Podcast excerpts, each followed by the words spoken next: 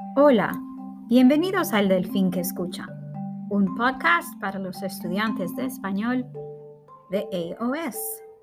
Hoy voy a hablar de los alebrijes. Todos sabemos qué son los alebrijes, ya que todos miramos la película Coco. En Coco, el alebrije o guía espiritual de Mamá Imelda se llama Pepita. Y Pepita tiene la figura de un dragón gigante. También Dante, el perro, se convierte en un alebrije para rescatar a Miguel. Los creadores de Coco usan muchos elementos culturales de la celebración del Día de Muertos. El origen de los alebrijes es muy curioso. Un artista que se llamaba Pedro Linares López se enfermó y casi murió. Mientras él estaba enfermo, él recibía mucha medicina y tenía muchas alucinaciones. En sus alucinaciones, él miraba criaturas extraordinarias.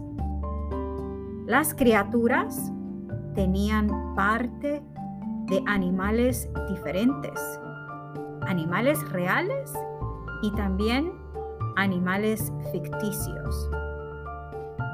Una de las criaturas que Pedro Linares López imaginó fue un león cabeza de perro que tenía colores brillantes. Linares también explicó que todas las criaturas decían, alebrijes, alebrijes, así como los perros dicen woof, woof, o como los gatos dicen miau, miau, las criaturas extraordinarias decían, alebrijes, alebrijes. Cuando Linares se recuperó, él quería compartir con sus familiares y amigos las criaturas extraordinarias que imaginó y que él llamó alebrijes. Entonces empezó a hacer alebrijes de paper maché y de madera. Con el tiempo, los alebrijes de Pedro Linares se hicieron famosos en México y en otros países y se convirtieron en parte de la celebración del Día de Muertos.